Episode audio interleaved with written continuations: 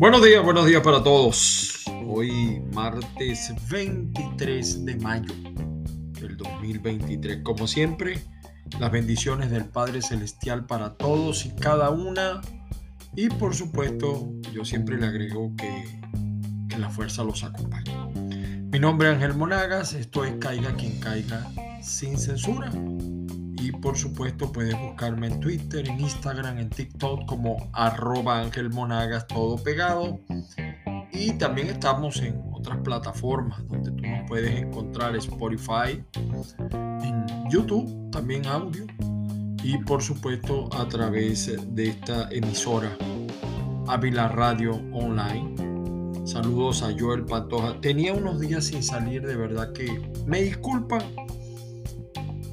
como diríamos en mi país, Venezuela, me disculpan y me perdonan. A veces no es fácil. No es fácil, eh, sobre todo porque de eso les quería hablar hoy, saludándolos nuevamente, recordándoles, además los que me quieren escribir, solamente escribir, más 1-561-379-5254. Gracias por el apoyo. Eh, de verdad que no es fácil. Eh, cambiar, yo no, yo vamos a decir que yo no es la yo he emigrado dos veces en mi vida, una muy cortita y esta mm, mucho más larga. Ya voy para tres años en este país de manera continua. Y yo debo decir que desde el punto de vista legal me ha ido muy bien.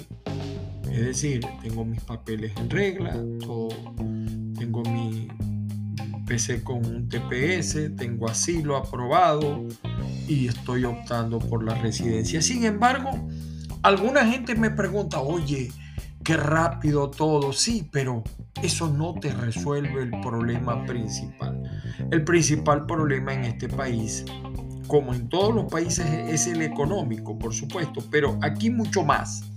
Aquí mucho más porque en nuestros países nosotros no teníamos la renta detrás. Aquí ese Digamos que esa es el primer, eh, la primera dificultad. Hay alguna gente que ya ha logrado superar ese tema y lo felicito. Pero fíjense que para mí no solamente es el problema económico, o sea, yo creo que el problema económico se resuelve trabajando y gracias a Dios en mi familia lo hacemos.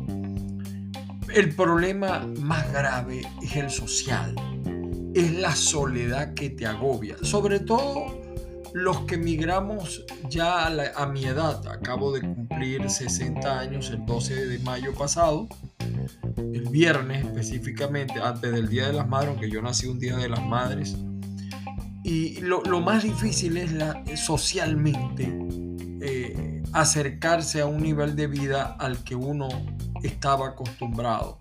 Cuando me refiero a nivel de vida, yo no pasaba hambre en mi país lamentablemente las circunstancias políticas eh, me cerraban y me cerraban programas, las amenazas, todas esas cosas, pues bueno, me cansé.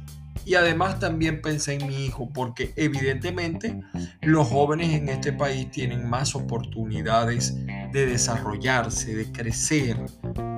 Y fíjense, queridos amigos de Ávila Radio y también de Azúcar FM, y todo el que escuche este podcast en, YouTube o en las plataformas donde estamos. Eh, evidentemente que los jóvenes se adaptan mucho más rápido. a los jóvenes no les pega lo que nos pega a nosotros, que es la soledad. Es increíble cómo un país de más de 400 millones de habitantes pegue tanto la, soledad, porque aquí tú estás conversando con un amigo llegó la hora, se fue, no regresa hasta en la noche, apenas le queda tiempo para conversar con su familia. Y bueno, algunos tienen la dicha de que tienen trabajos que les permiten los fines de semana compartir, pero digamos que la mayoría de los que vamos llegando no tenemos esa facilidad de, superar la soledad.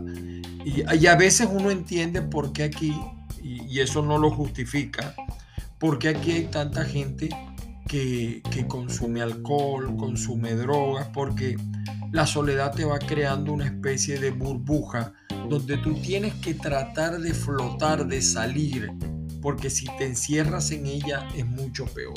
Te enfrentas también a otro problema y es que Y todo es, fíjese, ahora estamos en un país donde ahora todo es culpa de los migrantes. Es decir, aquí antes no había delincuencia, aquí antes no había accidentes, aquí todo era paz, armonía y felicidad, desde que llegamos los, los migrantes. Y eso aplica no solamente acá en los Estados Unidos, también en México, en Perú, en Chile, donde la, la, xenofobia ha sido terrible, en Perú sobre todo, en Ecuador. Es decir, los migrantes somos culpables de todo. Los, los venezolanos sabemos de eso porque nosotros tenemos que admitir, pero nada enseña mejor que la, que la experiencia que, que nosotros lo vivimos con los colombianos, pero nunca le dimos maltrato, aunque habían conductas aisladas. Eh, lo cierto es que aquí hay una corriente que se opone a la migración. Y yo les voy a decir algo, es verdad, en la inmigración viene mucha gente mala que no merece estar acá, que no merece tener la oportunidad. Mucha, mucha gente. Pero primero no son solamente venezolanos, vienen colombianos, vienen chinos, vienen ucranianos, vienen eh, turcos, vienen eh, mexicanos, vienen nicaragüenses, o sea, de, de todo, cubanos. Hay gente mala y gente buena en todos lados. Tenemos que darle la oportunidad a todos y después para eso Dios nos dio la capacidad de raciocinio y pensar y decidir. Pero la solución no, o sea, el problema es que, fíjese, y las autoridades de los Estados Unidos se están equivocando en la forma en que están atacando la inmigración, porque están atacando las, em, los efectos, pero no las causas.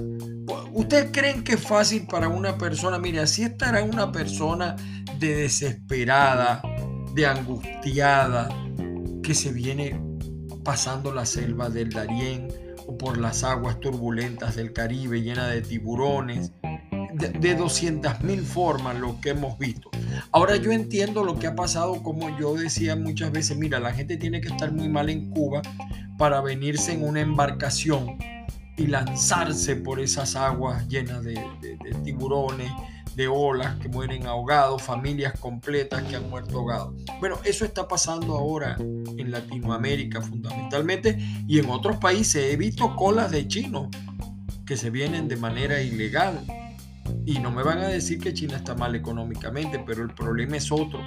Entonces, ¿qué es lo que deberían hacer las grandes naciones? Atacar las causas ¿Por qué, por ejemplo, los venezolanos que no teníamos cultura migratoria se están viniendo? Y díganle lo que tú les digas, la única salida que encuentra el venezolano, ya desde hace mucho el, nicaragüense, el hondureño, ellos de mucho antes que nosotros, es una frontera, es irse en bus, autobús, eh, carro, avioneta, eh, lancha, caminar. Esa es la única salida que encuentran. Y cuando tú ves a los jóvenes de, nuestros países desesperados, angustiados, ¿qué hace? Fíjese, yo, yo les puedo poner el caso de Venezuela porque primero soy de Venezuela. Eh, ¿Qué hace un venezolano joven graduado en, en mi país? Yo tuve la oportunidad que cuando me gradué Venezuela era otra. Y tuve la oportunidad de comprarme casa y carro, etc. Y disfruté, viví lo bueno de la democracia. Pero los que se gradúan ahora, oigan bien lo que les voy a decir. 5 dólares diario algunos. Otros ganan menos, ganan 20 dólares al mes. Un educador, un educador universitario no llega a 30 dólares mensuales. Así como lo están oyendo. Entonces imagínense ustedes, los jóvenes, la angustia, la frustración que tendrán de verse en un país donde no tienen ninguna posibilidad. Y como decía por allí un viejo cómico, si grita es peor. Entonces, hay que ver la inmigración desde otro punto de vista. Eh, la exclusión no es una salida.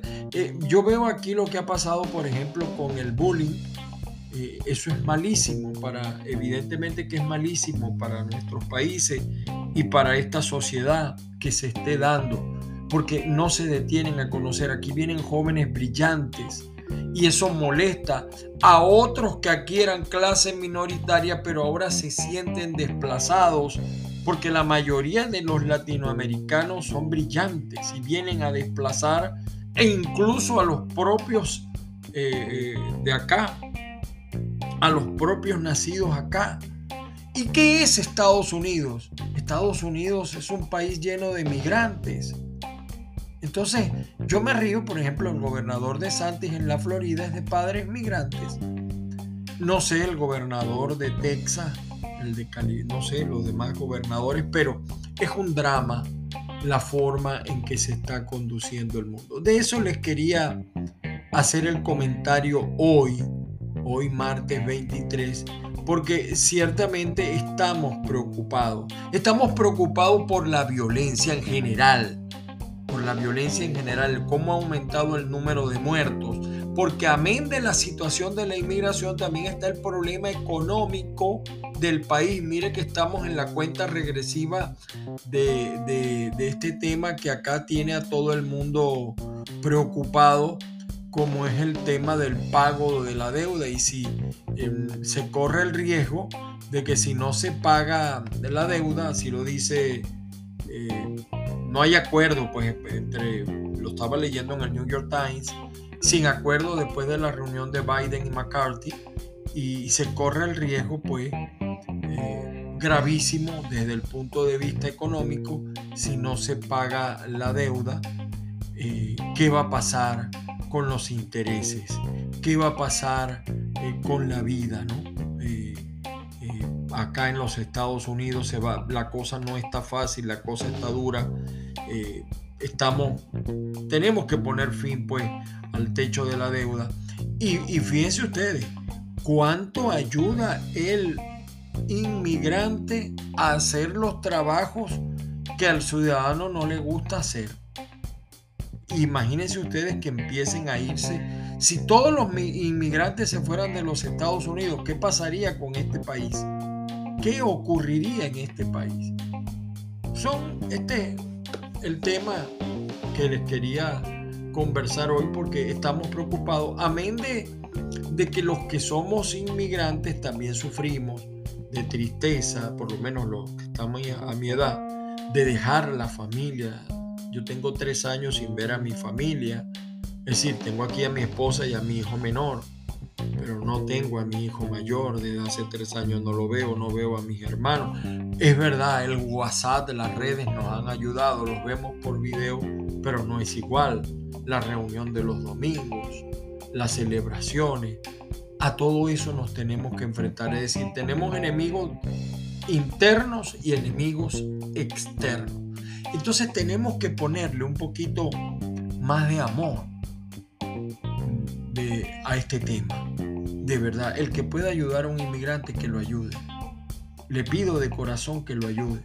Porque yo lo digo porque eh, lo hemos vivido, lo hemos sufrido, lo hemos padecido. Y repito, ciertamente hay gente mala, pero la mayoría que se viene es gente buena, gente honesta gente que merece que se le ayude. Quería hacer esa pequeña, hoy estoy reflexivo y quería hacerles a ustedes ese pequeño comentario, señores. Gracias a la gente de avilaradioonline.com. Lo, lo fuerte mío es el tema político, ustedes lo saben, y cada vez aprendo más de la política de acá de los Estados Unidos. no es que aprendo, empiezo a entender el tema de la política, estaba sorprendido de ver eh, la aspiración de, de, un señor mm, de color, como le dicen, en mi país le decimos negro, pero no despectivamente, Tim Scott, es nieto de un recogedor de algodón y se va a presentar a las primarias republicanas. Y preocupado también por la cuenta atrás para el default. No hay hasta ahora acuerdo, hay salida y eso es malísimo porque si uno está en este país, uno también quiere que la economía mejore porque también nos van a acusar a nosotros de ese tema. Sin embargo, fíjense que el alcalde de Miami ha dicho algo que es muy cierto, ¿no? A raíz de las últimas llegadas, en los últimos días, por ejemplo, como aquí es obligatorio que los niños vayan a la escuela, en cualquiera de la situación que estén, eso le ha ocasionado gravísimos problemas a, los gobernantes porque eh, la inmigración, él, coincide conmigo en que ese es Francis Suárez, el alcalde de Miami, mm, en que se está combatiendo los efectos y no las causas, pero él habla, por ejemplo, del tema de los distritos escolares, ¿no? Que se han creado cinco nuevas escuelas por 14 mil nuevos estudiantes que vienen de otros países o que vinieron pues de otros países. Y, eso evidentemente que afecta presupuestariamente. Pero también tenemos que ver el lado positivo, la mano de obra que aporta el, el inmigrante. Eso también hay que analizarlo.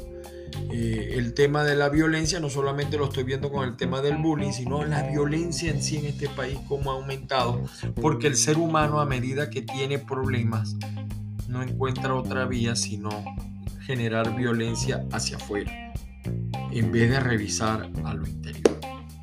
Señores, muchísimas gracias por la atención dispensada será hasta otra oportunidad, Dios mediante, que estaremos por acá, como siempre, hablando caiga quien caiga. Les habló Ángel Monagas, que la fuerza los acompañe.